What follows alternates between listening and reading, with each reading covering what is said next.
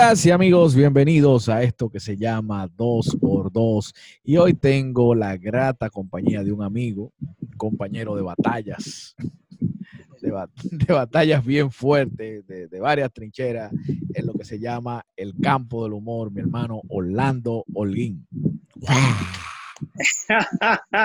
Gracias, hermano, compañero de batalla en, en estos linderos, en este escenario del humor de la escritura de diversas índoles y categorías, algunas están muy peligrosas, que hemos superado, pero que estamos, estamos aquí. Lo importante es que estamos, estamos en esto todavía.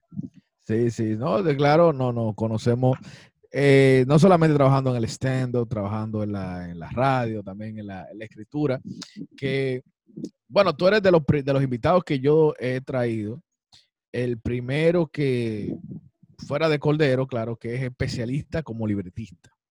Ok. Tú eres de, la de los grandes libretistas del país, porque siempre hemos dicho que cuando aquí la gente quiere un libreto, nada más hay como seis gente a la que se pueden llamar. Sí, sí. y, estamos en esa lista. Y, gracias a Dios.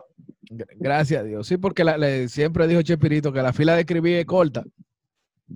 Sí, sí, la de actuar es larga, pero la de, escribir es corta, igual que pasa en Hollywood, pasa en todas partes. O sea, la de, es... la de escribir es corta y, hemos aprendido algo que es trágico, lo de escribir, que yo siempre digo que ese es la, un trabajo de conserje que uno hace. Sí. un, trabajo de conserje, porque cuando sale bien, nadie pregunta por ti. Exactamente. Y a veces preguntan y tú tienes que mantenerte oculto. Exacto, también. También, no, imagínate, cuando, es como cuando limpias. Entonces, si tú encuentras una casa limpia, tú no preguntas por quién limpió. Ahora, si tú la encuentras sucia, tú preguntas por ese asqueroso. Y si queda bien, el éxito es del, actor, del actuante, del, intérprete. y si queda mal, la culpa es del libreto. Sí, sí, siempre será así, siempre será así. Y recuerdo. Exceptuando, en Hollywood. Exceptuando en Hollywood. Bueno, en, Hollywood ahí depende del director, depende. Del director, sí. Pero que es muy difícil que un director hoy día te coja un guion malo. tiene, que ser tiene que ser un suicida. Claro, yo, yo quería hablar contigo de eso y, y, claro, es algo que yo creo que tú lo has hablado en otro escenario, pero yo creo que el primer acercamiento que tuvimos tú y yo fue con un tema como ese, cuando yo te escribí y te dije, contale Orlando, ahora te entiendo, con el tema de la escritura del soberano. Sí, el, soberano, sí. ¿Tú quieres que hablemos de esa experiencia? Eh, mira, eh, lo de escribir el soberano, yo estaba, yo, eh, yo me sentía como que yo era niño en algún momento. Yo fui, yo voy a relatar, me voy a ir bien atrás, yo fui al soberano como tres veces trabajando con Cacheito porque lo nominaron y le hacían llegar la invitación y él, como yo era su manager, y digo Ah, pues yo no, yo no, sabía, yo no sabía eso, ¿no? Sí, yo digo manager, hay como muchísimas cosas que la gente no sabe de mí. Yo digo manager entre comillas, pero de verdad fungía como un manager porque yo era que determinaba las tarifas, cobraba y todo eso y establecía. yo ni sabía que trabajaba, así claro, eras compañero de trabajo de Cacheito. No, Cacheito que me permite, eh, es el puente para entrar al Canal 5. Me hice amigo de él. Yo lo fui a buscar para una guira, en realidad, de un proyecto que tenía. Estábamos grabando ahí en EQ, en la Rosa Oval. Y me mandé, como dice el dominicano, para allá. Y nos caímos bien y comenzamos. Entonces, yo llegué a ver El Soberano, eh, en ese tiempo Cassandra, por supuesto, eh, desde un balcón. Me acuerdo que lo vi desde balcón. Y yo pensé que un día, no sé, como que me dio la inspiración de que un día yo podía no, yo no dije en ese momento de que escribirlo, pero sí participar de alguna manera en la producción. Entonces yo digo que yo me sentía niño porque yo abogaba y pensaba también que si un día le tocaba a René eh, dirigirlo, yo iba a ser el guionista. De hecho, tengo una anécdota con eso. Eh, y fue que cuando eligieron a Dilenia, teniendo yo mi programa Que Colmado, que era mío, sí, recuerdo, y, recuerdo. Y, a. Eduardo como, y a J. Eduardo Martínez, sí, sí, como figura principal y como un socio prácticamente aunque yo era el dueño, eh, le dije un día en el aire, en el canal 19 estábamos todavía, no nos habíamos, no nos habíamos ido para la mala suerte llamada Canal 13. Y le dije... Mala suerte en ese momento, sí, ese momento. Sí, eh, sí, sí, después de, después de aquel lío. Y le dije, aunque él tuvo muchos momentos malos, pero eh, cuando vino el hoyo uno pensaba, cuando vino la uno pensaba como que había salido ya definitivamente de eso y volvió, ahí porque volvió de verdad. a la mala suerte. Entonces, le dije textualmente en el aire, digo, mira, eh, Edilenia, no textualmente, pero creo que fue la palabra precisa, eh, fue elegida para dirigir el, eh, producir el soberano. Y yo le dije, tú sabes quién es el próximo que lo va a producir. Y J. Eduardo con la sapiencia en paz descanse que le caracterizaba, me dijo, claro, René Brea. Digo yo, si, si René Brea lo dirige, tú sabes quién es el libretista. Y así mismo él me dijo, claro, Orlando Holguín. No me dijo tú, me dijo Orlando Holguín. Enzo fue en Chercha. Y en realidad fue así. Eh, pero yo eh, no digo que cometí un error, pero sí me dieron la oportunidad de hacer algo que fue escribirlo solo. Entonces, ¿Sabes que Antes que tú eh, pase, antes que pase a lo de escribirlo, Orlando, yo viví lo ah. mismo que tú. En tú sabes que yo no, yo no creo, yo no soy muy creyente en ese tipo de cosas de declarar cosas. De que yo voy a declarar una cosa y va a pasar así.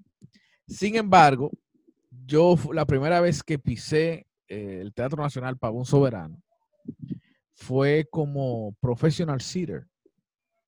Dígase relleno. Ok, una silla vacía. Relleno de silla vacía, ¿te entiendes? y eh, fuimos Wilson y yo, porque alguien, una amiga de Wilson, le dijo, ¿tú quieres ir al soberano? El mismo día el soberano. Y ah, búscate un traje, pa. Y Wilson me dice a mí, salimos del trabajo, pa, y cogemos para allá y nos dan el entrenamiento ahí de cómo. Yo no tuve que moverme mucho, porque la silla mía era la de Prince Roy. Prince Roy nunca se sentó. Y yo estaba en primera fila en el soberano. Y, yo dije en ese momento, el día que yo vuelva aquí, no va a ser como relleno. Sí, sí, uno, claro, En, mi mente estaba ahí como nominado, pero... No, uno... Ya yo era comediante, pero estaba ahí como relleno. Era comediante, pero no de los medios, era comediante de, de, de, de, de Buloya, Casa Teatro, cosas así. Pero yo decía, y al año siguiente entonces se dio la oportunidad. La gente y ese fue, ese, ese fue, yo estaba, el soberano al que yo fui, fue el último soberano que tú escribiste. Eh, bueno, déjame decirte que, eh, ah, mira qué cosa, eso fue 2013 entonces. Sí, ese fue el último soberano que tú escribiste. Yo estaba ahí de público y al año siguiente yo estaba como Bueno, que no, que fue el primer soberano y el último, porque antes era, cuando yo le escribí la vez anterior, era, era Cassandra todavía. Bueno, ok, sí, sí. o sea, pero, pero es lo mismo, es lo mismo. la, gente, piensa que no, pero uno atrae la cosa, porque de, verdad, yo había pisado el Teatro eh, Nacional, incluso tuve la, dicha de, de pisarlo en un papel eh, extra en una obra de teatro de, dirigida por Germana Quintana, producida por Nancy Álvarez, pero de esos papeles que como que tú te ganes el cariño de todo el mundo. Yo era un globero que ni siquiera hablaba, yo pasaba y bailaba y todo el mundo hablaba del globero, como que son de esos personajes que no hacen nada en la obra, pero que todo el mundo lo protagonista, entre lo que estaba Lidia Ariza, eh, muchísimas personas del, del teatro de envergadura. Eh, se cogían, o sea, destacaban el papel del, del, del, globero, un vendedor de globo. Era cuento de Navidad del profesor Juan Bosch llevado al Teatro Nacional. Eh, y de verdad me sentí bien pisando, siendo yo un, un actor eh, incipiente y no profesional, no egresado, pisar el teatro a, quizá un año de tú empezar en el teatro aficionado en APEC, me, me hizo sentir bien. Y cuando fui entonces me vi, y me y vi el espectáculo del, del, soberano, entonces ahí sí, o del Casandra en ese entonces, ahí sí me dije, algún día yo me veré aquí y me gustaría, pensé en el libreto, pero yo empezando precisamente en la televisión en ese momento era como muy ambicioso, yo pensaba que mañana yo voy a ser libretita de este premio. Bueno, por lo que te quería decir, que la gente ve muy bien, muy bonito el de lo de escribir el soberano, y te decía eh, que yo eh, me abrogué la responsabilidad de escribirlo solo. Eh, cuando digo solo, entonces la gente piensa, ah, bueno, este fue el que escribió el, el guion del Casandro del Soberano y piensa que es eh, los chistecitos. Y ahí yo quiero defender este, este trabajo. Yo pienso, particularmente yo, que el libreto y la producción del Soberano ha perdido dos cosas que se llama emotividad, que bueno, puede ser lo mismo que emoción del premio, y también la solemnidad de la palabra. Y no con esto estoy diciendo que sea yo el que maneje eso. Puede aparecer 70 libretitas que lo hagan mejor que yo. Es cuestión de una dirección de la producción. ¿Por qué yo hablo de emotividad? Despertar las emociones. y también la solemnidad, porque la gente piensa que todo es chercha y al momento de tú tener que hacer una, si se quiere una apología, no, un pequeño eh, homenaje de la palabra escrita a un Freddy Veragoico ya fallecido, eso implica tú emplearte a fondo a nivel de, literal, de escribir. Y, y, además, y además cuando te dicen, ¿quién es que lo va a hacer? Ah, ¿quién va a hacer eso? Es Yanna Tavares. O sea, no te están diciendo que lo va a hacer, no voy a mencionar nombre para no denigrar, no lo va a hacer cualquier presentador, sino una persona que también una maestra de la palabra, eh, egresada de la escuela de Freddy. ¿Sabes que Hay un problema con eso. Yo, cuando uno, a uno lo llaman para escribir un soberano, te llaman como humorista. Aunque, aunque te digo, a mí me ha tocado escribir la parte seria. Sí. Y, y René valora mucho eso. ¿entiendes? Yo, La primera vez que, que Cordero y yo escribimos, Cordero es profesor, era en ese tiempo trabajaba como profesor de lengua española y Cordero le sirvió de corrector de estilo a todo el que estaba ahí. Bueno, déjame decirte, déjame decirte, déjame decirte, yo corregí en el último, yo corregí. Desde la noche que se decía si iba o no iba por el problema del nombre, que fue en el 2013, con el problema de la familia, yo corregí desde ahí pasando por toda la vaina. Yo hice una corrección de una vaina que tenía que ver, no me acuerdo con qué era, que era una vaina de este tamaño. O sea, yo he sido en el soberano, eh, de verdad, honestamente, y lo digo sin modestia, ayudo, ayudé no en la producción, pero sí en ciertas cosas que uno no divulga, hasta de que tiene que ver con, con recomendar una persona. Sí, sí, no, a mí también me tocó hacer eso. René, René de la persona que te da participación en eso. Exactamente. René de la eh, persona que da participación en eso. Corrector de tiro. Y una cosa que la gente no sabe, en el primer sobre Cassandra, en el, la primera producción, que fue el Cassandra 2011, yo escribí la alfombra, la alfombra roja. Y déjame decirte que ha sido, modestamente, una de las mejores logradas, no por el libreto solamente, sino porque los que participaron de verdad se entregaron a hacer una buena, eh, no, me, no me recuerdo quiénes, pero lo que quiero decir, señores, quítense de la cabeza que escribir el soberano son los chistecitos a mí me dijeron, exactamente, exactamente. A mí me dijeron, tiene que hacerme un opening. No, no, no, eso, eso, eso, es lo más trágico. yo hice un opening para Robertico. Yo soy malo en musicalidad, o sea, musicalidad es... Ese quedó muy bueno, ese, quedó, muy ponerle, bueno. ponerle música a la letra. o sea, que tú quieres decir que el otro no, pero... No, no, no, no, ese quedó, no, lo que te digo, ese quedó muy bueno porque, también, porque yo, lo recuerdo, el opening, estoy hablando no del soberano, estoy hablando del opening. Yo, también, yo también me acuerdo de eso. Mira, el es decir, del opening. Porque después sí, tú, hiciste uno para pa Cuquín y Boruga, que estuvo excelente. No, no, no, no, no, era ahí mismo. E, era ahí mismo. Era ahí mismo. Era ahí mismo. Lo que pasa, mira que lo que pasa. El problema fue que a mí me tocó escribir. Dame un chin de agua, por favor, con un chin de hierro. Eh, escribir un soberano para Grande Liga. ¿Por qué para Grande Liga? Óyeme, ninguno de nosotros, siendo la primera vez que yo le escribía, se iba a sentir no, no, no la palabra no es cómodo, si vas a sentir y que con una seguridad tal, cuando a ti te dicen, tú tienes que escribirle una rutina, dos rutinas Robertico, que se quiera o no, ha sido humorista y ha producido humor, y una para dos, para dos niños incipientes en el humor, Cuquín Victoria y Felipe Poranco. Cuando se presentaron las, las rutinas, que yo vi que esos señores dijeron, sobre todo me acuerdo con me dijo, a esto no hay que cambiarle nada, yo respiré, la de Boruga, él le puso un, ingrediente que fue la rutina de la vaina, que no es mía, que es su rutina. Pero la parte donde él le habla de la finca, de que tú no sabes lo que es un acordeón y eso, a, Aisha. A, Aisha, Aisha, Aisha 7. exactamente, la, violinista. Entonces, ya yo sentí que pasé la prueba. Y la de Robertico, él la aceptó de buen grado, aunque hubo eh, una parte que le escribió él porque él lo pidió y le quedaron muy bien también. Y entonces la otra, la otra contraparte no era tampoco una, una gallo loca, que era eh, Honey Estrella. O sea, yo estaba escribiendo en Grande Liga. Es, es, Además, eso, que te digo, yo te recuerdo porque no, no, hemos pasado a los otros dos que tú escribiste después, pero te digo, no, yo, como, yo como espectador, yo como espectador, recuerdo con mucho agrado ese soberano. Digo, lo, ah, recuerdo, lo recuerdo muy bien el tema de, por ejemplo, esa interacción de Robertico y Joni fue excelente, excelente, excelente. Ellos hicieron muy buena química. Muy buena química.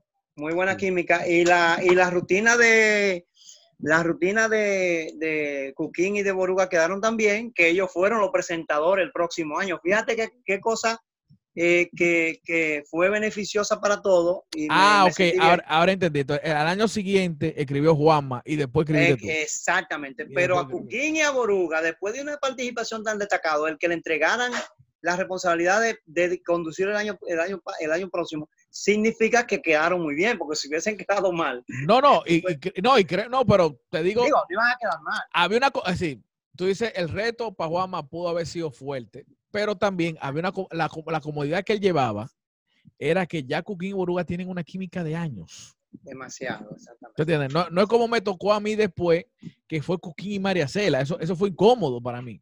Sí. Porque Cuquín, créeme, Cuquín es, es un caballero. Yo no, yo no he visto un artista más caballeroso y más humilde en ese sentido que Cuquín Victoria. Cuquín Victoria hace lo que tú le digas. Y muy profesional, demasiado Oye, Cuquín hace lo que tú le digas. Y, créeme que para mí, yo siendo un muchacho joven, nuevo en esto, escribiendo para Cuquín y Cuquín y yo, y yo loco porque Cuquín me dijera, no, quite esa vaina, vamos a poner tal cosa. Porque yo quería aprender de Cuquín. Mi deseo en ese momento era aprender de Cuquín. Entonces Cuquín decía, no, no, eso está bien. Y por ejemplo venía María Celia y decía, yo no quiero hacer eso. Entonces Cuquín me decía, dale caso a ella. y yo decía, mierda. yo me sentía como, ya, Joaquín, bro, tú y yo somos colegas y tú sabes que esto quedaría más chévere en términos humorísticos. Entonces, pero sí. es un caballero. Oye, si María Cela no estaba contenta con la mínima cosa y decía Cuquín, no, no, vamos a hacer lo que ella diga. ¿Entiendes? Eh, y, la, dama, tú sabes. Y exactamente, una dama, aunque lo, y él me decía, eh, como, dale entender, mira, aunque lo que ella diga a ti no te dé risa, pero que vamos a hacer lo que ella dice. Y, y, en ese sentido, no sé si a ti te pasó, porque muchas veces eh, tú tienes una mentalidad como humorista. Yo me he quejado varias veces de eso, de, mis redes y eso. Tú tienes una mentalidad como humorista, tú tienes una mentalidad como escritor, y tú dices, esto funciona. Pero llega la persona que va a ejecutar y te dice, no, no, no, porque ese no soy yo. Eh, yo lo quiero decir con mis palabras. me pasó. Y, yo, y, yo por dentro, con tus malditas palabras no funciona. Eso me pasó con una persona que me voy a reservar el, nombre. No, no, sí, nos, si nos vamos a reservar mucho nombre en, este, este, cuando, cuando, cuando estábamos montando la parte de los eh, de los que van a entregar premios, que es la parte más difícil, que es una parte muy difícil, porque tú tienes que sacarle humor a gente que no hay humor. Me, a mí me fue muy, muy, muy bien, gracias a Dios, porque incluso le saqué humor a dos personas que la gente no creía que iban a sacar humor, a, a dos parejas. El Pachay Nicauli, que hicieron la rutina de que hablaban más que el diablo. Exacto. Y esta niña de Santiago, la directora del teatro, y el Rubio Charlie. Brenda y Rubio Brenda y el Rubio Charlie, que se supone que no iban a sacar mucha chispa por cierta, por cierta, no por menospreciarlos ni subestimarlos, sino por ciertas cierta cosas que no son tan humoristas. Fueron muy buenas. Pero entonces yo tuve un reto, porque ahí vino Giancarlo Canela, que por más que sea, cuando a ti te ponen a explicarle un libreto a una personalidad que está pegada en ese momento, que es un atorazo, y que, pero son gente muy, me tocó. Que, él insistió mucho, yo recuerdo que él insistió mucho en decir Altagracia Casandra. Sí, pues, mira, déjame decirte, me tocó la, dos, me tocaron las dos muchachas eh, de nosotros en, Telemundo y Univisión, Eliana y, y Elena. la otra, eh, eh, sí, y no me acuerdo la otra. Me tocaron Chino y Nacho, que me, sorprendieron bastante por una sencilla razón. Se aprende, se aprende muy, muy profesionales. Y hay que, hay que decirle a la gente, que la gente sepa que, por ejemplo, hay artistas que son talentos locales que pueden ir a dos y tres ensayos pueden ir varios días antes allá, pero por ejemplo, llegan Chino y Nacho, llegan el mismo día del El mismo día, lo hicieron. Llegan el mismo día y hacen a lo mucho un ensayo y, y les queda bien. Bueno, pues déjame decirte que los tres que no leyeron el pronte fueron Chino y Nacho, o sea, los tres, las tres, los tres entregadores, los tres eh, grupos entregadores. Chino y Nacho, eh, las dos chicas de Univisión y Telemundo Dominicana y, por supuesto, eh, Giancarlo Canela, que fue una rutina de si la telenovela fuera dominicana como fuera sí. Uruguay. ¿Por qué? Porque son gente que juega mucho con aprenderse el guion. Y claro, son actores. Son, son decirte, los, otros, los, los, otros quedaron muy bien. sí, pero te digo, te digo, hay algo, por ejemplo, que, que con el tema del manejo del guionista, del guionista, eh, muy, muy pocos talentos dominicanos respetan eso respetan. el que es, eh, los talentos extranjeros tienen otra educación, que es, hermano, usted es guionista, usted qué sabe. Eh, no, esas son las palabras, óyeme, cuando Giancarlo Canela subió a escena, yo, con el respeto que se merece la figura, uno se recoge, porque por más que te digan, no, no, no, tú eres libretita, no, uno se recoge, vamos a estar claros en esa vaina, uno se recoge un poco porque está frente a una figura que tiene un nombre, que tiene un respeto, y me dijo, no, no, no, no. Ese, así mismo, ¿eh? ese es tu guion, hasta me tuteó. Ese es tu guion. Tú me tienes que decir cómo tú quieres que yo lo haga, que por cierto está muy bueno, me dijo. ¿Cómo tú quieres que yo lo interprete? Y ahí yo tuve que me explicarle. Mientras que con una persona, una personalidad eh, que yo creía que era más humilde, eh, yo no puedo hacer eso porque tú sabes, eh, y sin embargo terminé en la política, yo a veces no entiendo a la gente. sí, sí, hay, gente que te dice, no, no, pero que yo qué, pero vamos a cambiar esto. Hubo una, una un amigo nosotros que me cambió una vaina entera y digo yo, ok, cámbialo. ¿Cómo que tú quieres decir? Oye, yo te digo, porque imagínate, yo no soy una eminencia, yo no soy el, el quizá, quizá hoy, si, si hoy yo me dedico a trabajar algo así, quizá me tienen más respeto porque dicen, ah, no, espérate, ese es Ariel Santana, ya yo tengo un, pues, hasta cierto punto un nombre, ¿entiendes? Pero yo llegaba ahí y la mayoría de las personas que, los artistas que llegaban, me estaban viendo por primera vez en su vida. Y yo tenía que decirle, yo soy el libretista, es verdad, porque no me, no me habían visto en ningún sitio. No me conocían de ningún canal de televisión ni nada por el estilo. Y entonces tú no, no, tienen como esa de, no, no, mira, no, yo no me siento cómodo con esto, vamos a cambiar esto, eh, yo no lo diría así. Entonces, cuando yo veía ya, por ejemplo, eso me pasó el segundo soberano, yo vi la puesta en escena, yo dije, bueno, Cordero, nos jodimos. Y, pero en el primero, tuve, o sea, que el primero lo hicimos Cordero, Víctor Reyes y yo. Por un ustedes, tuvieron, ustedes tuvieron esa ventaja de que eran tres, por lo menos. Sí, tuvimos esa ventaja. Yo, yo, yo te voy a explicar, yo te voy a explicar yo cometí el error de en el 2013 decirle a René de nuevo, el error, no un error, sino eh, la osadía y el, challenge de decirle no. Y yo lo dije, o lo escribo solo o no lo escribo. ¿Por qué que es un lío? Cuando, yo se lo digo que se llama cuando escribe más de uno. Yo sé. Oye, oye, ¿qué es lo que pasa? Porque había algo, había algo que era, que era, que nosotros no, con pocas personas yo puedo escribir en equipo te puedo escribir en equipo. Eh, con Cordero, sí, ya tenemos, em, como hemos escrito show para nosotros. Tienen una química. Hay una química en la escritura de que, mira, vamos, va, y, vamos a invitar nuestra idea. Entonces, y creamos el diálogo y lo que sea. Lo que sea. Pero, por ejemplo, cuando llegamos con Víctor, nunca habíamos trabajado con Víctor, ya Víctor tenía medio soberano escrito. Víctor tenía una base rutina que, entonces, que se fueron sustituyendo y se fueron cambiando cosas. Que René decía, pero ¿qué ustedes creen? Y fuimos ahí, pero ya Víctor tenía todo su plan. Víctor le había escrito los, los presentadores. Ese, ese año a René se le ocurrió llevar a todos los presentadores anteriores. Llevó a Joaquín Aboruga, a Raymond y a Miguel, a Daniel Salco piano y así, entonces ya Víctor tenía la mayoría de cosas. A Cordero y a mí nos tocó el trabajo sucio, que son los que no eran humoristas. ¿Entiendes? Que el primer día que yo llego, me escribe eso a Carolyn Aquino y yo, wow. Sí, sí, sí, es más difícil. y dije, wow. ¿Entiendes? Ok. Y así, y, me, y, escribir los discursos de, del Estrella Soberano, porque esa fue la, la, la, vez que yo participé, fue la única vez que el Soberano tenía nominados. Entonces hubo que escribir una semblanza de cada uno de los nominados del Gran Soberano. Sí. De Cuquín, de Fefita y de Sergio. Sí, porque eh, es lo que te digo, en la semblanza eh, y en la, yo, a mí me tocó la semblanza, bueno, a mí me tocó la semblanza de, de mucha gente y me tocó una parte que era difícil, que era el reconocimiento póstumo a los fallecidos. Sí, el inmemoria. Sí, también. personajes que son humorísticos. Sí porque su, su creador había fallecido, Harold. Y yo tuve que hacer el, el, homenaje a los fallecidos, nada más que con Diógenes y Boquechivo. Menos que con Boquechivo sí, sí. y con Diógenes. ¿Tú me entiendes? O sea, y el homenaje a Freddy, y así socialmente. Es la parte que te digo que tiene que haber una solemnidad y un manejo, si se quiere, de hasta el lenguaje. oye, créeme, créeme, Orlando, créeme que si yo fuese productor del Soberano, eh, yo tendría un equipo de, escritores que no, es decir, no los pondría a todos a trabajar en lo mismo. Dígase, yo, de, por ejemplo, yo dedicaría gente para ese tipo de cosas y dedicaría para la parte humorística al humorista.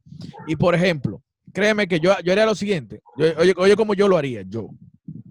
Y, no es corriendo a René, porque René para mí, René es lo máximo. Sí. ¿Entiendes? mucha gente se queja de René. Yo he visto a René, a René suapía con gente, pero nunca suapió conmigo, porque yo sé cómo trabajar con él. No, él, él sabe. ¿Te entiendes? René, tiene, un, temperamento, y, claro, exactamente. Yo, por ejemplo. No se gana el respeto. Yo, en medio de, de, muchos, de muchas, porque se pasan crisis ahí, oíste. Son tres meses intensos preparando una cuestión que va a durar tres horas. Sí. Una cuestión que va a durar tres, horas. Tres meses intensos, yo no sé a ti pasaba. Yo llegaba a las 10 de la mañana y se llegaba aquí a las 3 de la mañana. O sea, todos los días. Domingo, ahí no hay.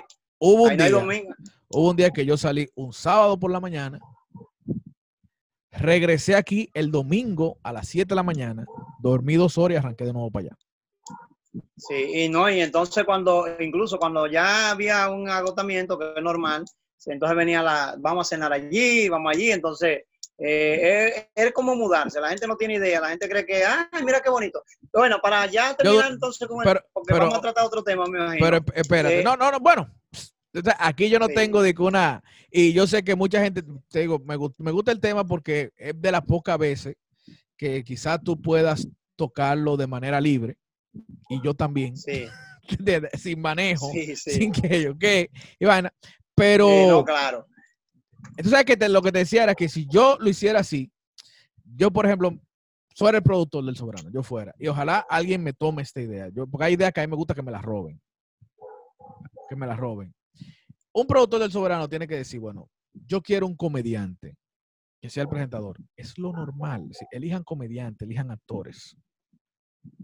Muchas veces se elige por la popularidad, pero a veces es difícil. Por ejemplo, para mí fue un reto grandísimo en el soberano que los, que los conductores fueran Michael y Cavada. No porque Michael y Cavada no sean los grandes comunicadores, son dos tremendos comunicadores, pero era obligarlo a ser comediante.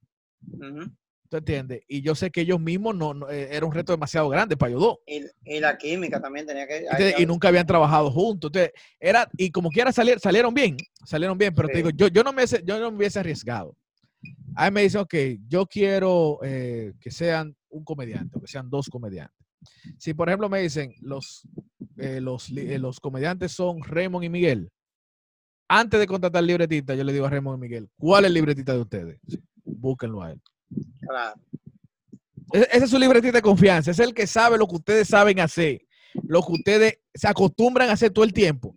Él va a ser su libretita. Entonces, para todas las otras cosas serias, yo me busco otro equipo. Sí. Pero nosotros lo que tenemos que hacer es, porque hay muchas cosas que nosotros no podemos, no que no podemos, sino que uno no la divulga, es, qué sé yo, dar a conocer en un escrito, no sé, toda la vaina que nosotros pasamos y cómo se maneja todo. Oh, pero ojalá, ojalá, ojalá. La gente cree que, es muy pues, bonito. esa idea ojalá no te la roben, pero sería bueno juntar a Juan Manuel, juntar a Víctor, juntar a Miguel Alcántara, juntar a todos los que hemos escrito para el soberano. Porque después vino, después vino el 2013. Pues yo tengo, yo tengo cuento, yo tengo cuento bueno. yo tengo cuento bueno. yo tengo cuento bueno. Yo imagino que mucha gente ah, el tema, la rutina aquella que, que salió mal y te la acabaron, que, pero si, si la gente ve la historia que hay detrás de ahí. Claro, e, eso pasó con Alcibiades. Con Alcibiades, por ejemplo. Que, que la gente lo, lo, vio muy sencillo. Ay, entonces la vaina viene la cosa que decíamos ahorita, ¿quién escribió? Pero nadie está viendo el actor. Hubo la, bueno, una cacería, una cacería, ¿sabes?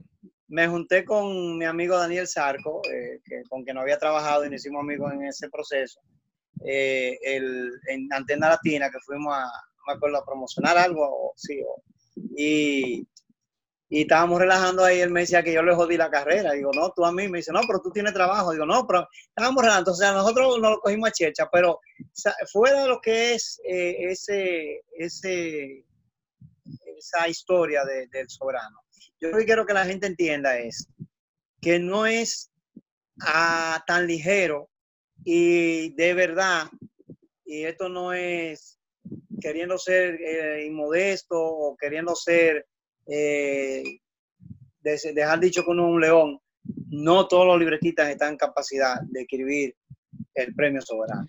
No, y mira, lo, mira, lo mejor es, oye, lo mejor es, como, así como yo te decía que es una, un trabajo de conserje, lo mejor es ser transparente en ese sentido. Transparente en el sentido de que tú no te veas.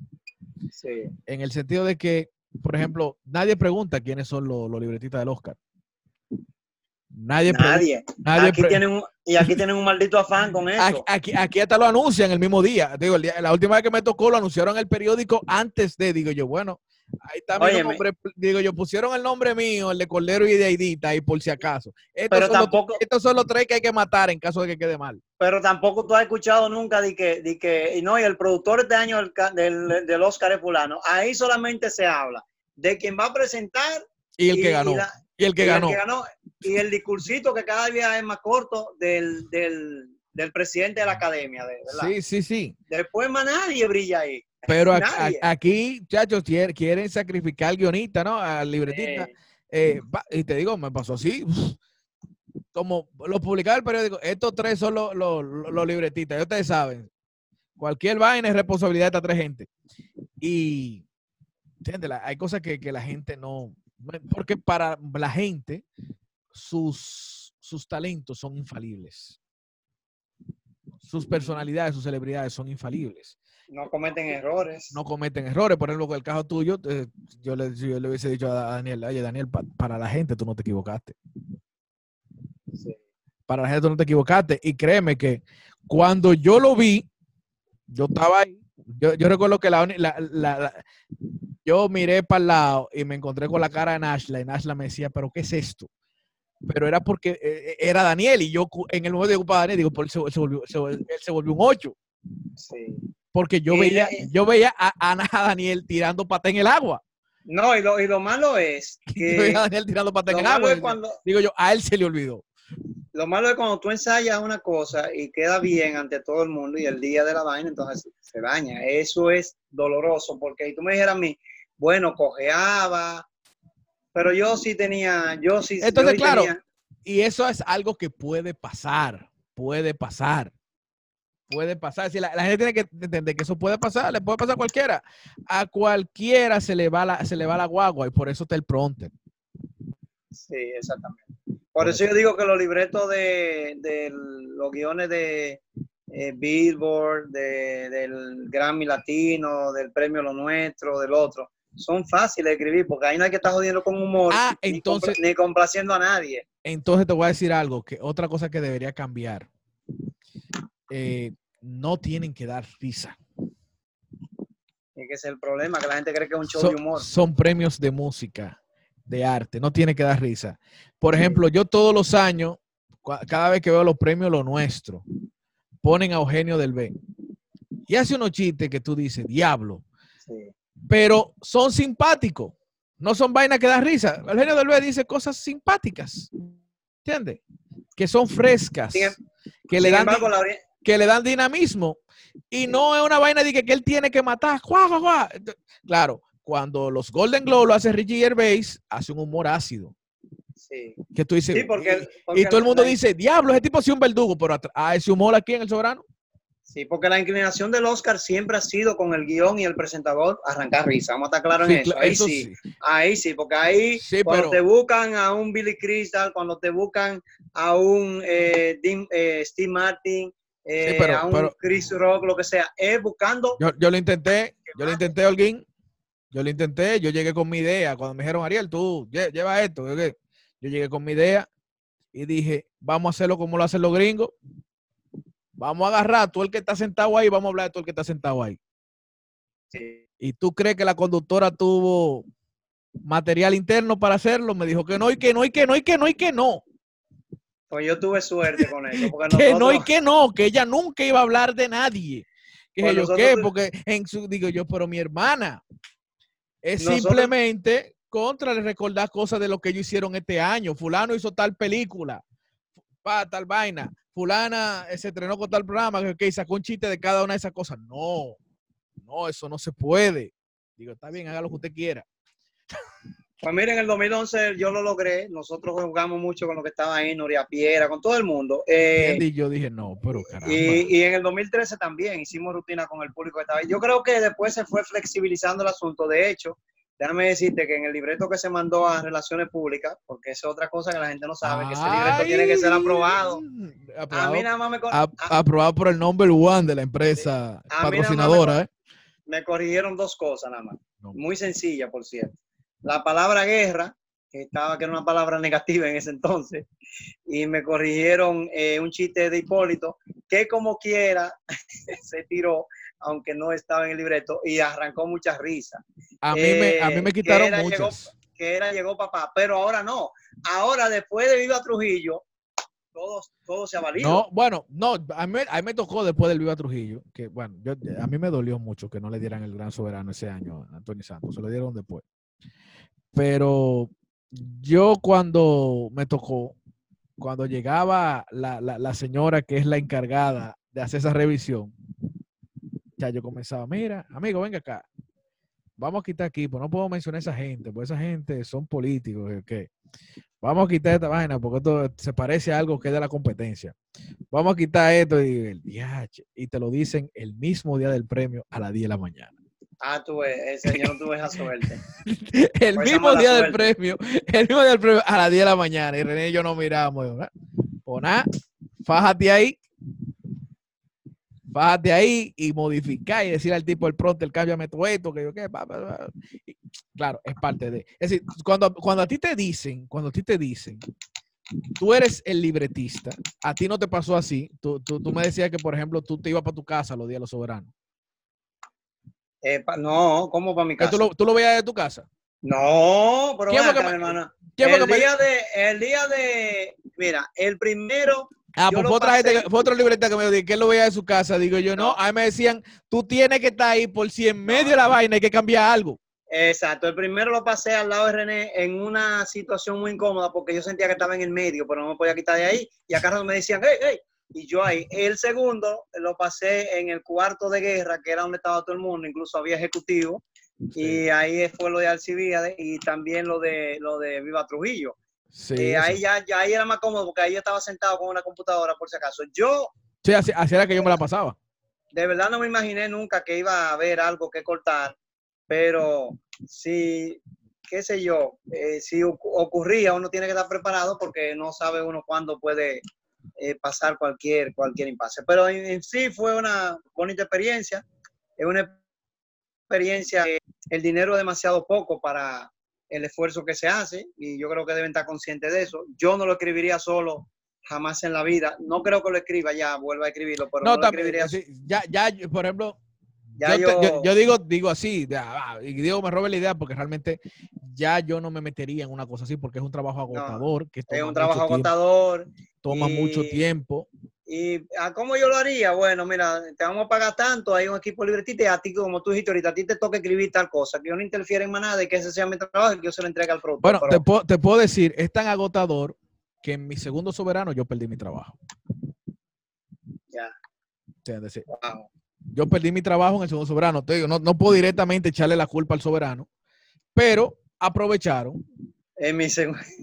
Aprovecharon, porque el primer año me deja, yo dije, bueno, le dije a mi jefe, mire, me toca escribir esto. Yo tenía que salir del banco, que por suerte me quedaba cerca del Teatro Nacional.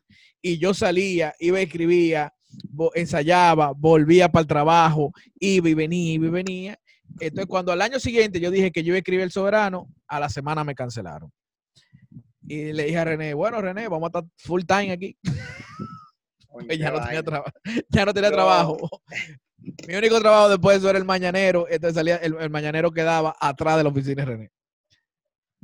Yo tenía, sí, tan cerca, estaban cerquita. Yo tenía dos trabajos cuando escribí El Soberano, el, el último, el 2013. Y de verdad que fue, fue demasiado agotador y, siento que no fue mejor pago contraproducentemente que el primero, para que tú veas, dos años después. Sí, no, te digo, del pago, en el caso mío, te, como era mi era nuestro primer trabajo así, y, y, yo le voy a agradecer de por vida a René No, no, porque uno no, el dinero, uno habla del dinero ahora, pero uno no le da mente en Sí, claro, pero te digo, yo en ese tiempo no le daba mente y te digo que le voy a agradecer por vida a René la, la oportunidad que me dio. Claro, sí, no, y a mí, porque cuando él dijo, eh, ¿y quién va a escribir? Que le dijeron Orlando Holguín, mucha gente dijo, ¿quién es ese?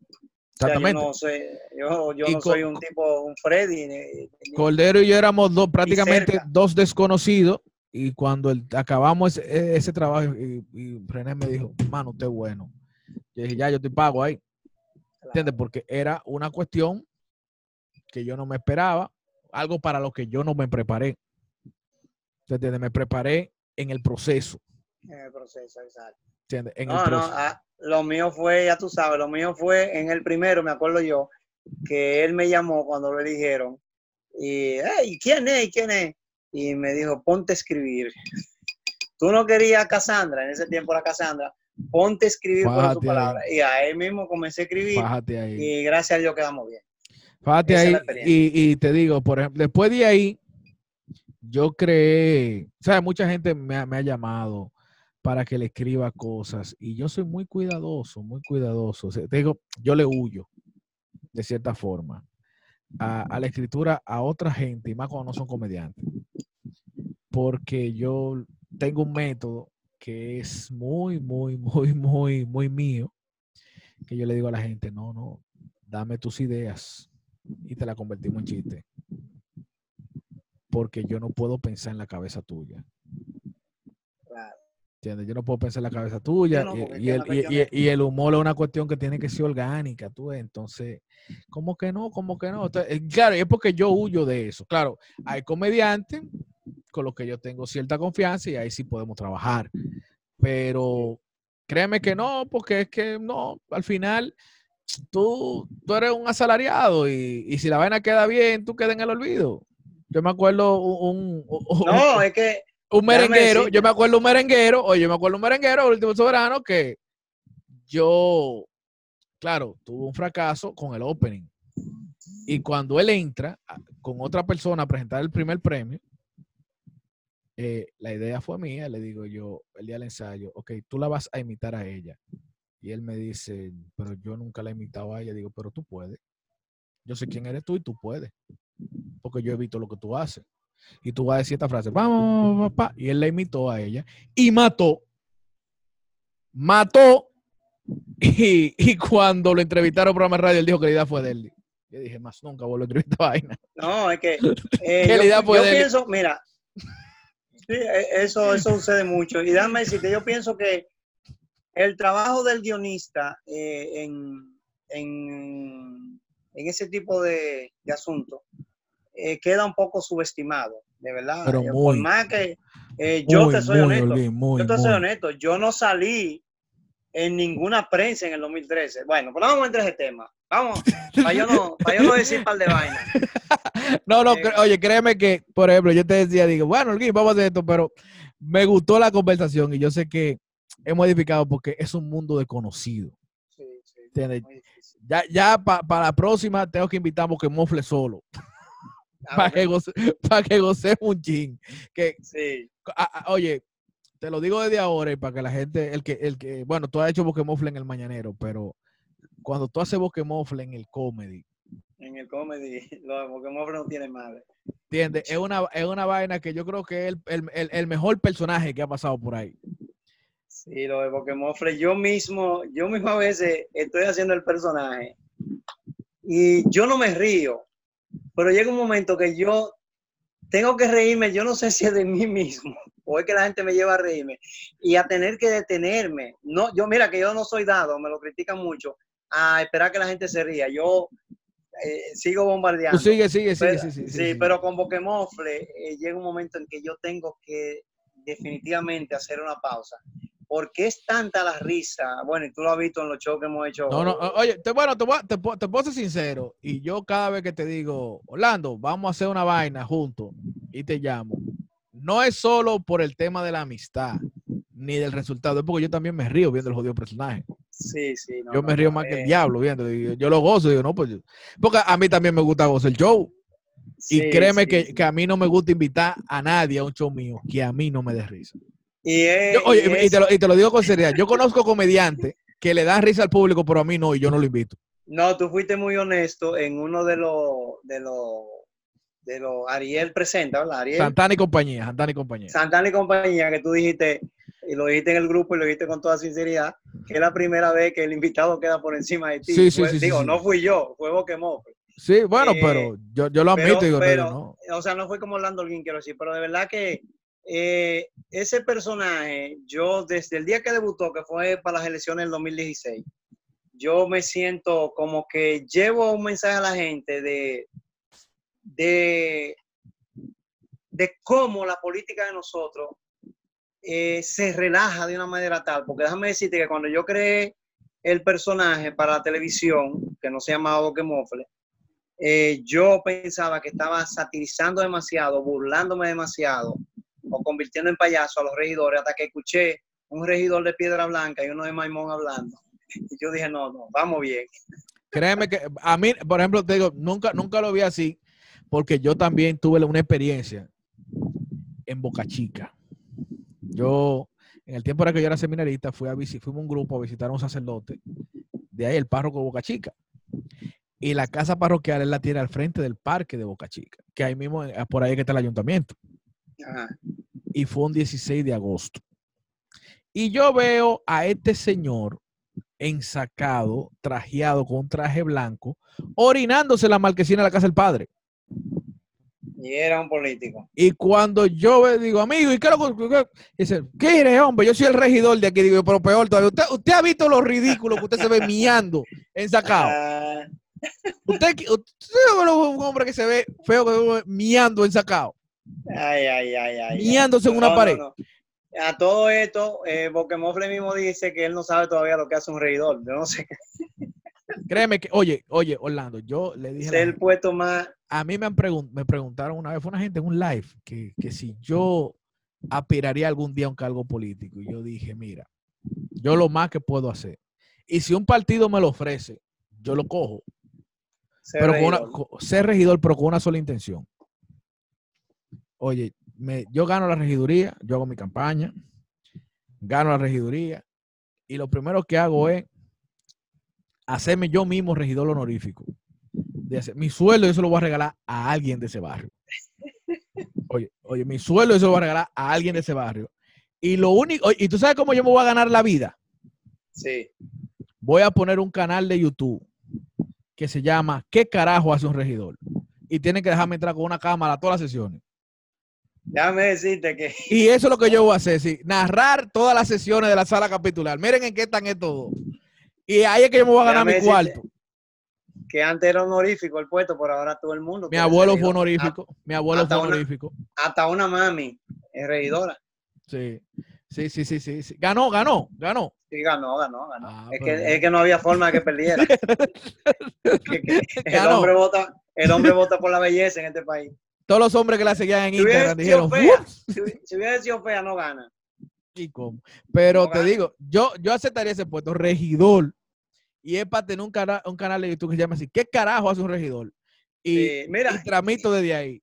Y qué, qué pena que no pudiéramos tratar el tema, o no sé si podemos todavía un tiempecito para tratar el tema de, la, de lo que fue la etapa del Canal 5 y ciertas ciertos prejuicios.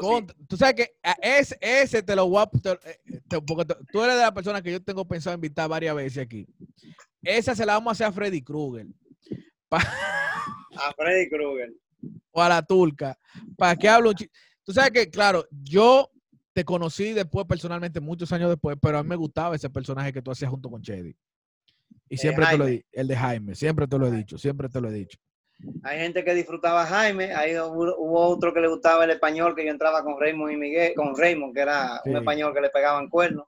Y uno que llamaba Pepe Chulería, pero... Pepe Chulería también, que se me gustaba sin, duda, y Pepe Chulería era un personaje sin mucho rebuscamiento, que después fue exitoso con Milagro también, porque yo le puse el, el, el hook, no el hook, sino el, el, recurso de está grabado Milagro, o sea, está grabado es que te cogí con una, una grabadora.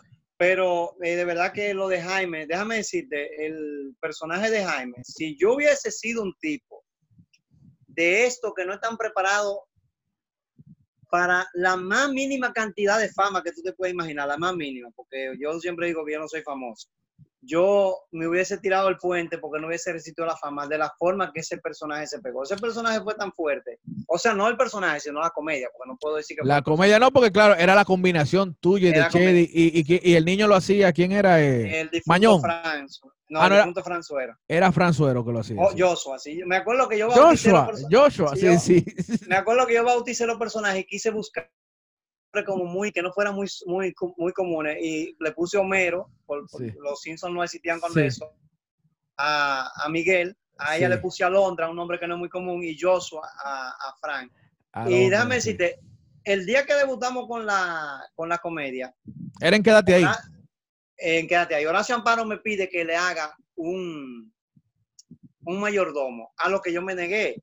Yo le dije, mira, ya yo con el español estoy tranquilo y mi libreto, pues tú sabes, me dice, no, pero ah, lo digo, concho, que no tengo recursos. A mí no me gusta salir sin recursos en la comedia, por eso estoy que yo tengo toda mi peluca, toda mi cosa. Entonces, ¿qué pasa? Me, se me ocurrió, digo, si él quiere que yo le haga un mayordomo, no se habló nada de que fuera manerado ni nada de eso. Yo me vino a la mente el, el mayordomo del producto tan que estaba el anuncio pegado. Pero yo, no, el niño tiene no hay naranjas. Yo no lo hice, yo no lo hice con la intención de imitarlo, ni siquiera de satirizarlo. Yo adopté y me puse mi, una toallita y digo, está bien, Horacio. Salí sin ropa, porque después la mandé a hacer, después, claro, el, el, el frac. Es el frac. Exacto. Y, y, me puse la cosa ahí. Déjame decirte, la comedia salió estando Félix Peña y Rafael Aldoy fuera del país. Y cuando Aldoy llegó a la reunión en la noche, el día que él regresó, o sea, él regresó de día, y se hizo la reunión en la noche, él fue en la noche al programa y dijo, señores, ¿quiénes que en el aeropuerto me tienen loco? Una vez habló la comedia, con una comedia que se llame Jaime. Yo le he dicho a la gente que nosotros no tenemos comedia que se llame Jaime. Que sí, que sí, que sí. Que, sí, que la den de nuevo. Y ahí fue que le explicaron.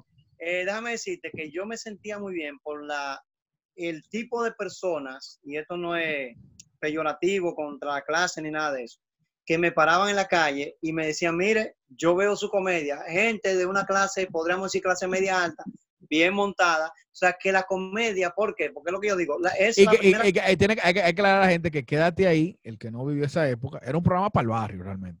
Era un humor para el barrio, sí, sí. Y se pegó, eh, se pegó. Déjame decirte. Yo creo que de todos los proyectos de Telemicro, sin temor a equivocar, a, a, mí era el que más me gustaba. Sí, no, no, dio, duro, dio duro. Yo, creo que ha sido el mejor. oye, estoy hablando por encima de la opción de la 12, por encima de Noticiario Informativo, por encima de Tirimundati, por encima de Boca Piano, por encima de Ramón y Miguel, porque era como el Dream Team. Sí, era, como el Dream Team de Telemicro. E, era, estaba Jaime, estaba la Lotería del Campo, estaba Lulín. Estaba, la, estaba la Tata con Raymond. Exactamente, con Tazo, exactamente. La Tata con Tazo, estaba Fórmula 1 no, no, era, una cosa. Te digo, era el Dream Team de Telemicro. El cabo a su lado. El, sí, sí, sí. eso era toque de queda. Sí, sí, y no, y, te, y no, y cuando da la lotería del campo, que, mucha gente no sabe que, que Tubérculo nació ahí, eran Tubérculo y la Ceci, como que dice juntos los dos. Sí, es, lo que te digo, yo no hubiese estado preparado para lo poco que logré con un personaje, entrando apenas en la televisión, acabando de entrar, que hasta me cayó anuncios, o sea, yo hice un anuncio de una marca muy famosa, sí. he hecho chocolate embajador, pero yo tenía los pies bien puestos sobre la tierra y yo decía que yo, mi, mi, mi, mi norte no era morir ahí en ese tipo de humor que hacíamos de comedia, porque yo tenía otro concepto de o sea, respetando, claro, la oportunidad que me dieron y todo eso, pero llegó un momento en que yo pensé que había que cambiar el cassette de la comedia con final y todo eso, y lo entendí así, pero lo de Jaime fue una cosa que te digo que es... Tú, tú, tú eh, cuando tú trabajas en Telemicro, y eso es bueno, aunque no tengamos mucho tiempo de desarrollarlo, tú, tú escribías libreto también. No, yo entré como libretista. De hecho, tuve un problema con Felipe Peña, que lo puedo narrar porque somos bastante amigos, que Felipe Peña se oponía a que yo actuara. Me decía, él entró aquí como libretista y ahí fue que yo hice el español. Yo no empecé con Jaime, yo empecé con el español. Entonces, había algo, hay un mito. Te, quiero hay un mito. Por ejemplo, que la gente entiende que todas las comedias de Telemicro son así y yo estoy claro de que no. Por ejemplo, eso que tú dices de la comedia con final, de que, mire, va preso. Eso es muy Rafi Pérez. Eso no era de todos los libretistas. De la mayoría. Era de la mayoría. Sí, pero quédate pero, ahí. Pero te digo, porque el vago recuerdo que yo tengo de quédate ahí, en quédate ahí no era así. No, porque no, porque quédate ahí. ¿Tú sabes por qué? Porque quédate ahí y después, y la opción también lo hacía. Hay que, hay que darle el mérito al, el crédito a la opción, no el mérito, el crédito a la opción también, que eran las intervenciones. Fíjate que en un momento determinado, cuando había una situación, ahí estaba Cacheito con Lionel, que se me olvidó esa, esa parte, que, que, tuvo un repunte muy bueno. Claro. En, Quédate ahí, porque fue una vaina. Lo que, no, no, había muchos personajes. Después que, después que lo mencionaba, me acordé del Alduey del billetero, que eso también era. El, el billetero de Alduey, eso era una vaina. Eh, recurríamos mucho al humor de situación, de, de, la situación del momento, eh, social, económico, político, y, de, y la política, y también la opción lo hacía, que era los personajes que entraban, el, sí, pero por ejemplo, oye, oye, lo que pasaba en, ahí, que yo lo eh, rememorando, así me doy cuenta, que en ahí, cada personaje tenía su narrativa. Por ejemplo, no era que, por ejemplo, tú sabes que cuando se hizo la tata, tú sabías en qué terminaba la tata pero era la temática del personaje. ¿Tú entiendes? Sí, eh, al final yo soy la tata, a mí no me engaña nadie. De que alguien, de, que ya sea Tazo cuando estaba, después Campeche, que era Tony Pascual que lo hacía, que intentaban engañar a Tata o Malgaron el show del mediodía, lo, es decir, toda la evolución que tuvo ese personaje, terminaba en que la Tata como quiera se daba cuenta. Sí. Por ejemplo, estaba el caso de siempre de Emenejita, esa era buena también. Emenejita era buena, era buena, eran comedia buena. Emenejita. Eh, entonces tenían una narrativa que tú sabías por dónde iba la vaina, pero siempre la situación era diferente. Tú sabías que al final sí, sí, sí, la comedia, igual la Emma de Jaime, al final la comedia tenía un final fijo, un final común, ¿entiendes? Un desenlace común. Pero, lo, lo, que se creaba era una situación que eso es lo que daba risa. Y por supuesto la intervención del personaje. Cuando Feli hacía Lulín, eh, eh Fórmula 1 con Lulín, tú sabías cómo terminaba Lulín, pero ah, eh, eh, es, ese monólogo para el solo que hacía Miguel Cepeda era una vaina. No, no, no, no, no. eso era, eso era. Yo me, yo, oye, yo, el personaje que yo más disfrutaba siendo, tú sabes lo difícil que es tú reírte de, como tú decías ahorita que te reía, que todavía tú te ríes con boca tú reírte de tu compañero, no es porque tú no quieras, es porque ya tú estás en un ambiente que no todo te causa risa.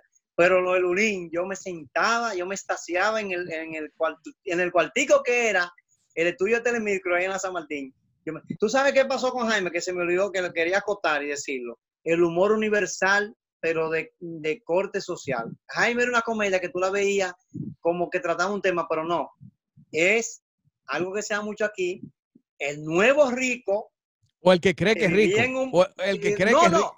No, no, que se refiere al nuevo rico que de verdad consiguió dinero. Ponte tú, un secretario de esto, un ministro que nombraron, un patebue de esto, y al, al año ya se ha robado 40 millones de pesos. Ya se puede mudar para Rollo Hondo. Entonces, su vecino no van a ser la gente donde él vivía antes. Entonces, lo González, un día, ¿por qué no enseñan lo González? González, que tengo que ser honesto. La idea de la comedia de Jaime no fue mía, era de Horacio Amparo. Aunque después yo terminé eh, siendo el principal libretista. Sí, Horacio me Pero recuerdo que, la recuerdo que la temática era para pa un poco a la gente. Chedi era la, la, dueña de la casa, ¿verdad? Alondra. Sí, sí. Y siempre te llamaba para pedir cosas de rico.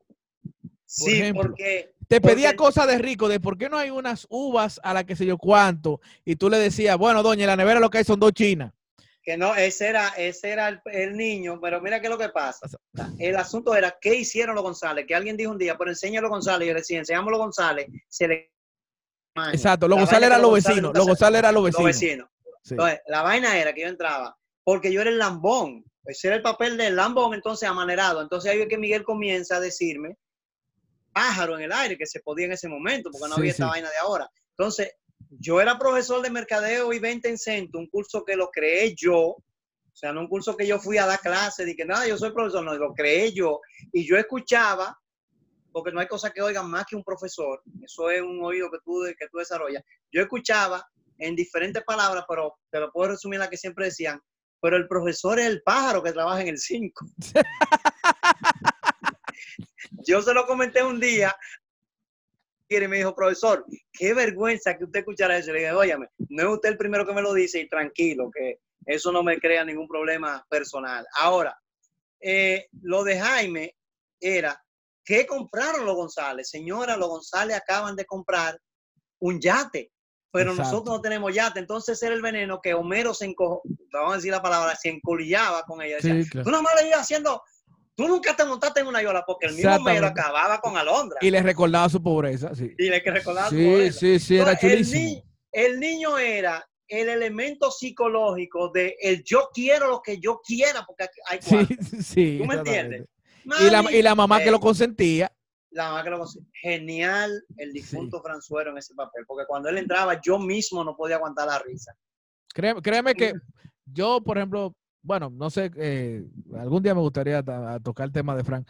Frank era de como de esos comediantes que tú decías, tiene todo el talento del mundo. Quizá a veces él mismo no se daba cuenta lo grande que. Eh, eh, sabe que tenía el, gran talento y el corazón demasiado hermoso. exactamente, muy buena gente también, demasiado, buena, gente. Y te digo, quizás Frank no, sabía lo grande que él era de la gente, yo creo que el ser buena gente eh, le quitaba, eh, no, porque yo no creo en la maldad para tu triunfar, le quitaba, le daba tanta ingenuidad que a veces eh, se retrotraía o no era aguerrido en el sentido de, de tú no hacer daño, pues, atención. Sino de, de josear más, de josear más. De, de, imponerse más incluso, porque tú tienes un talento, porque imponerte por, la, por buena lid, no, no eh, haciendo daño. Pero Fran era, Fran era muy bueno, demasiado bueno, o sea, bueno, eh, me refiero como comediante, demasiado bueno. Yo creo que sí, yo creo que. bueno, era,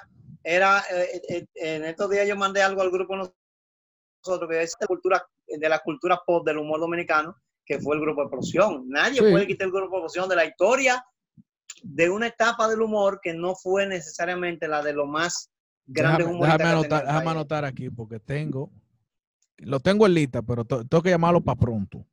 A William. A William, mi hermano. William, te da tremendo, tremenda entrevista. No, no, William, y te digo, eh, por ejemplo, es increíble porque William y yo nos hemos encontrado pocas veces. El cariño que William me tiene. Estamos hablando de William Grullón. William Grullón, William Grullón. William, Díaz. No, William Díaz es mi amigo también, pero te digo, William Grullón es un tipo fenomenal. Yo, yo vivía William Grullón. Si tú, tú, tú, lo ves hoy, tú dices, diálogo, William Miguel Cepeda y Franzuelo trabajaban juntos. cuando cuando no trabajaba en televisión, dice, wow. Y uno de los cerebros era, era William. William, sí, sí, eh, William era el, cerebro.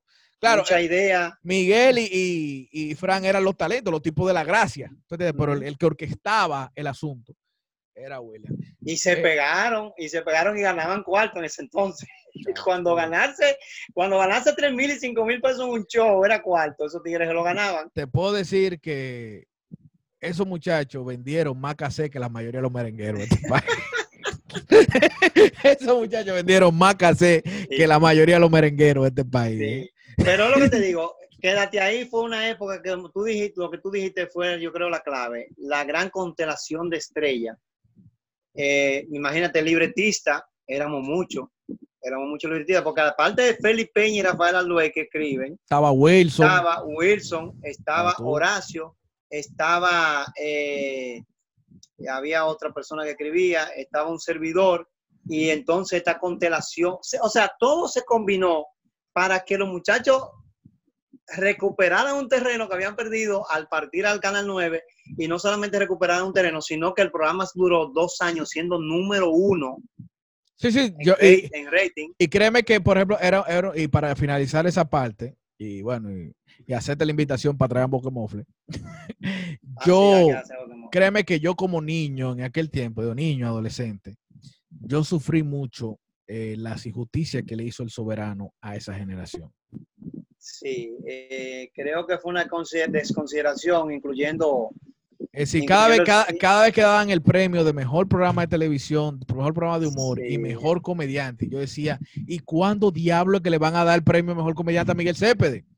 había, había, o sea, era Era muy clasista, no, había, era, ah. un tema de clasismo, hay que decirlo. Había una predisposición y también se agarraban en el caso de Quédate ahí, de que era un programa que empezó, y es verdad, empezó siendo pícaro. Pícaro, pero nunca vulgar, nunca, vulgar, Nunca vulgar, nunca vulgar. Eh, y además, yo pienso que a veces tú tienes que recurrir a la estrategia, aunque fuera un chin tuvieron una, connotación, una pizca de vulgaridad, el horario lo permitía. Lo que no lo Pero ¿qué, era, ¿qué, era, la vulgaridad? Que, por ejemplo, que había, los muchachos hacían unas parodias de video y salían muchachos en bikini. Eso era la vulgaridad. No, exacto. Para la época, eso no, eh, es lo que te digo. la gente lo que, que, la muchacha que hacía el papel de menejita, salía con una bajimama. Eso era vulgaridad. Entonces, yo, yo lo veo hoy y yo digo, no, no era vulgaridad porque Menejita, maldita muchacha el diablo. La, pegó la frase. Feli es muy bueno. cuando, Feli, cuando Feli se propone, él es bueno.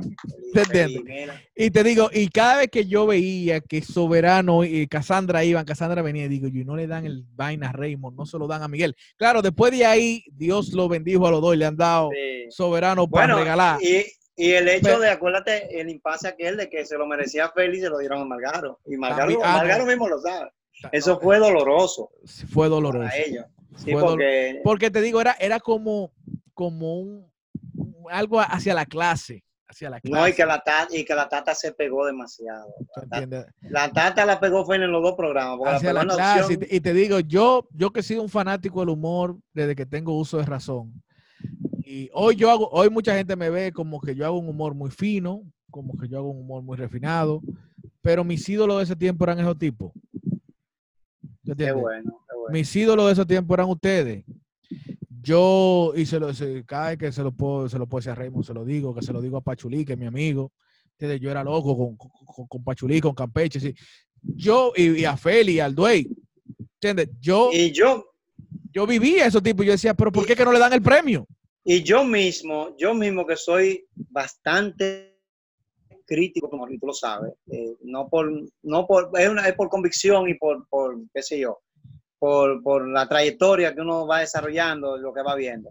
Yo soy muy crítico. Yo me acuerdo que yo, trabajando en lo que hoy es claro, yo venía a comer, bueno, a una esquina donde yo vivo ahora mismo, yo vivía por aquí mismo, y venía a comer y yo tenía que ver esas comedias. Yo tenía tres comedias favoritas de la opción, no estoy hablando de Quédate ahí porque no existía todavía. Eh, yo tenía que ver eh, esa comedia, una de ellas era la banda, la banda loca a mí. Ay, mataba ay, ay, ay, ay, No, la banda loca. Consígueme el teléfono Miguel Pérez. ¡Diablo! otra, otro tigre que tú le vas a sacar mucho, mucho, mucho. Miguel Pérez el abogado Miguel Pérez. Además que Miguel un señor abogado, pero además que además que Miguel Pérez y Pachulí tienen una connotación que tenemos poco de nosotros, que fue trabajar con uno de los matatanes. Venían de Cuquín, venían de Cuquín, cuando, todavía no se había hecho ese crossover de tu invadir. venían, de trabajar con Cuquín, sí, venían de trabajar con Cuquín. Pero te digo, eran unos tipos, por ejemplo, esa comedia de la banda loca, era una cuestión de que cada personaje, y Clemen, que es un sketch que se ha hecho en muchos países de distintas formas. No, y ellos reconocen que ellos lo tomaron de, la de aquí, de la de los muchachos, de la de, la, de Raúl Guisante, la de Raúl Guisante, Que también era muy buena. Que era muy buena, te digo, y los tipos de petardo la hacían y también era muy buena. Sí. En petardo la hacía, pero la forma, te digo, de que de murmullo, de vaina, de Chucky. No, todos los personajes, el, garo, eh, todo, era, todo, estaba como en su puesto. Porque hasta Bolivita, que no era el gran, que es más directita, Bolivita se la comía. ¿Entiendes? Era una cuestión de que los personajes estaban tan bien logrados que esa química entre ellos yo gozaba. Yo gozaba, y te digo, y es un sketch genérico que se hizo en varios sitios, pero esa, esa versión, oye, esa versión era única. Era única porque es que todos los personajes eran buenos, eran buenos. No, yo te voy a conseguir el teléfono de. Yo tengo tanto el de William como el de Miguel. El de Miguel. No, sí, el de William yo lo tengo. Yo lo anoté ahí para ponerlo para rápido. Entonces, nada, Orlando, yo espero que hagamos una segunda parte. Solamente a tres personas le he prometido segunda parte. Ok, oh, coño, pero son honor. Tres eh, personas. lo, bueno sería. A Geraidito, oye, a Geraidito porque es Cordero. Ah, no porque es Geraldito. No, no, porque, no, porque es Cordero y tú tienes Cordero y yo somos siameses. Sí. A Carlos Sánchez porque habíamos hecho una vaina y fui yo que quedé mal y no grabamos. Ya, hicimos otra y no la hicimos como habíamos hecho la primera. Y contigo porque por el cariño que yo le tengo al personaje Boquemofle, que no, y podemos, y podemos colar, podemos colar a Boquemofle y a, y a la turca también, porque ah, son los personajes que son opuestos, pero se parecen por, algo que tú sabes que da. Sí, sí, sí. no, pues gracias Orlando, sigan Orlando en sus redes, arroba Orlando Humor. Orlando Humor en Instagram, Orlando Humor en, en, en, YouTube, que no acaba de arrancar. Y están haciendo, otro, y están haciendo otro proyecto ahora para YouTube también, con Fernando, sí, estamos haciendo, hablando, hablando M, pero aunque el nombre parezca despectivo, de verdad estamos tratando la noticia con una forma, eh, diríamos, nacional e internacional, con una forma, si se quiere, jocosa. Y, también, pero también, pero también informativa, porque yo pienso siempre, yo digo siempre que todo lo que tú tratas en el ámbito de informar, aunque le meta mucho humor, tú estás llevando, valga la redundancia, información noticiosa, pero estamos en eso, llama Hablando M, lo pueden buscar en, le estamos dando la primera pincelada. Y lo que ya sí quiero ya YouTube, ya vi que el capítulo está en YouTube el primero. Sí, sí. sí. Lo que sí quiero que todos tus seguidores, que son ya muchísimos, eh, me den un empujón ahí en Instagram, porque yo voy al paso, pero vamos ahí, vamos ahí. Está bien. En Orlando, Orlando Humor. Está bien, está bien. Ellos te van a dar ese cariño. Sí, sí. Gracias, Orlando. Gracias a, todo el que ha llegado hasta este momento. No, para mí es un honor. contigo yo puedo hablar de miles de temas, pero me, tomé más tiempo en el tema del soberano porque yo sé que la gente desconoce mucho. Desconoce mucho y, hay detalles que se nos quedaron por el tiempo, pero se puede dar más detallitos. No, no, pero yo creo que ah, tenemos que ponernos todos de acuerdo y escribir un libro. Y hasta con el mismo René, porque si, se, si se escriben todas las cosas, eh, René puede hacer un documental tremendísimo de todo lo que pasa detrás del soberano. Exactamente. Eh, yo creo que se puede escribir un libro. Sí, de todo lo que pasa. Yo, sí, se puede escribir un libro eh, y, y, creo que faltaría espacio porque hay, hay muchas cosas que, se dan ahí. Que, sí, yo, varias varias ediciones. Cuando, yo escriba el, el, el, lo que tiene que ver la parte que yo escribí, yo tengo que mencionar la de un artista que yo pensé que cuando él llegó era Dios. Y yo dije, Dios, pero yo, yo he visto estrellas en, en Camerino más grande, no, bueno, quizás más grande de trayectoria que esta persona, no más grande porque fue un momento que vivió. Y, coño, yo creía que eran humanos, pero hay muchas cosas que uno puede contar. Y, y no solamente eso, sino también de la televisión. Claro. Bueno, muchas gracias, amigos. Sigan compartiendo, sigan dando like, sigan suscribiéndose a esto que se llama 2x2. Nos vemos en el próximo episodio. Nos vemos en el próximo con Pokémon Play y la turca. Bien.